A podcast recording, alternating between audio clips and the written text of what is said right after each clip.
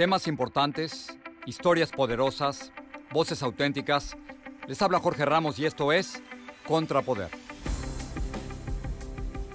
Bienvenidos al podcast. Muchos pensarían que para cualquier artista, para cualquier cantante, esta es la peor época para lanzar una nueva canción o un nuevo álbum. Sin embargo, J Balvin considera que es exactamente lo opuesto, que esta, que es una época de grises, es precisamente en la que necesitamos más colores.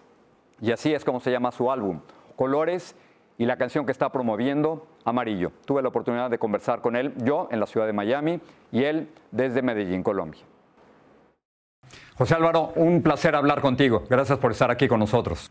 Gracias a ti, Jorge. Y, en un momento tan, tan, complicado, ¿cómo se decide lanzar un disco, un álbum, Colores, en la mitad de una crisis como esta de coronavirus? ¿Cómo llegas a esta decisión? Eh, Sabes, me tuve que quitar el, el, espíritu de competidor, de, de, querer siempre reinventarme en cuestión de ventas y en romper récords. Y dije, la situación está muy diferente. Yo creo que ahora hay que hacer un álbum que, o sacar el álbum que salga desde el corazón por la situación que está pasando. Y, y, y eso fue lo que hicimos. Decidimos soltar, soltar el álbum porque creo que la gente necesita colores en ese momento, necesita buena vibra, necesita entretenimiento y, creo que no pudo haber sido una mejor fecha que esta. Qué interesante que digas eso, que no puede haber una mejor fecha. Otros hubieran pensado que esta es una de las fechas más complicadas. Si, alguien escucha amarillo, como yo lo hice, ¿qué va, qué va a escuchar? ¿Qué va, ¿Qué va a oír? ¿Qué va a sentir?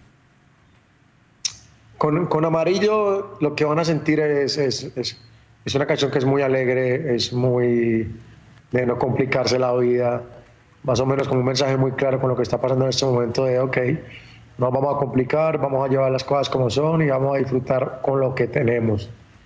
Y, y es, es, una canción que tiene un, video espectacular y, y, el concepto realmente es algo de, de disfrutar la vida como sea. Te comentaba antes de comenzar la entrevista que, tuve la, suerte, el privilegio de poderte escuchar en vivo en, Ibiza en el verano del, año pasado. ¿Y quién iba a pensar, José Álvaro, que de pronto el 2019 iba, iba a ser el paraíso? Pero tú me dijiste, no, espérate a lo que viene.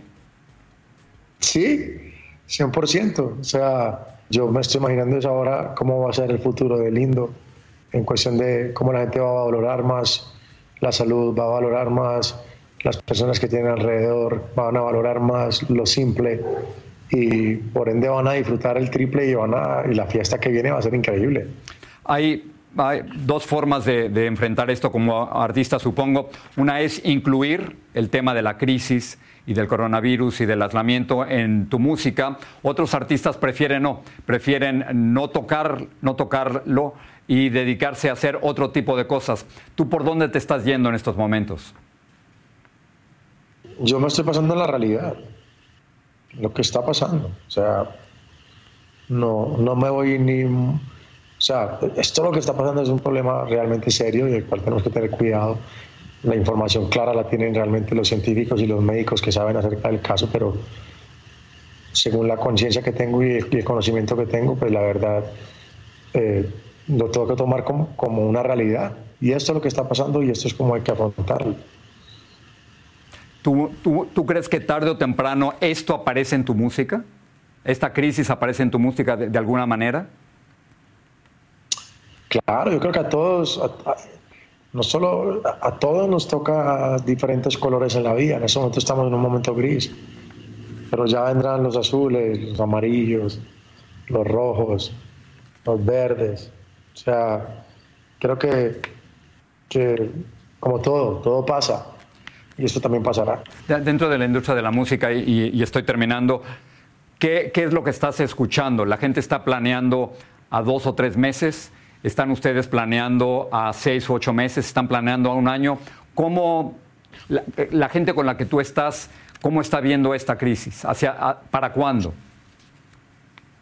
Sabe, lo que pasa es que Medellín, una ciudad que sufrió tanto, que pasamos por las épocas más oscuras, eh, creería yo, y de haber pasado a ser una ciudad más peligrosa del mundo, creo que somos personas muy positivas, porque después de haber vivido un infierno tan grande acá en la ciudad de Medellín, en Colombia en general, creo que ya lo que nos toca es siempre tener mucho positivismo y, obviamente sabemos que va a tomar su tiempo, pero, pero no pensamos que vaya a ser.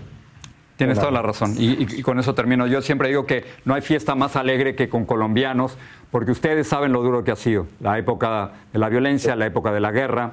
Eh, la época del narcotráfico y de esta vamos a salir todos. José Álvaro, gracias por hablar con nosotros en un momento tan complicado, pero gracias por darnos tanto color.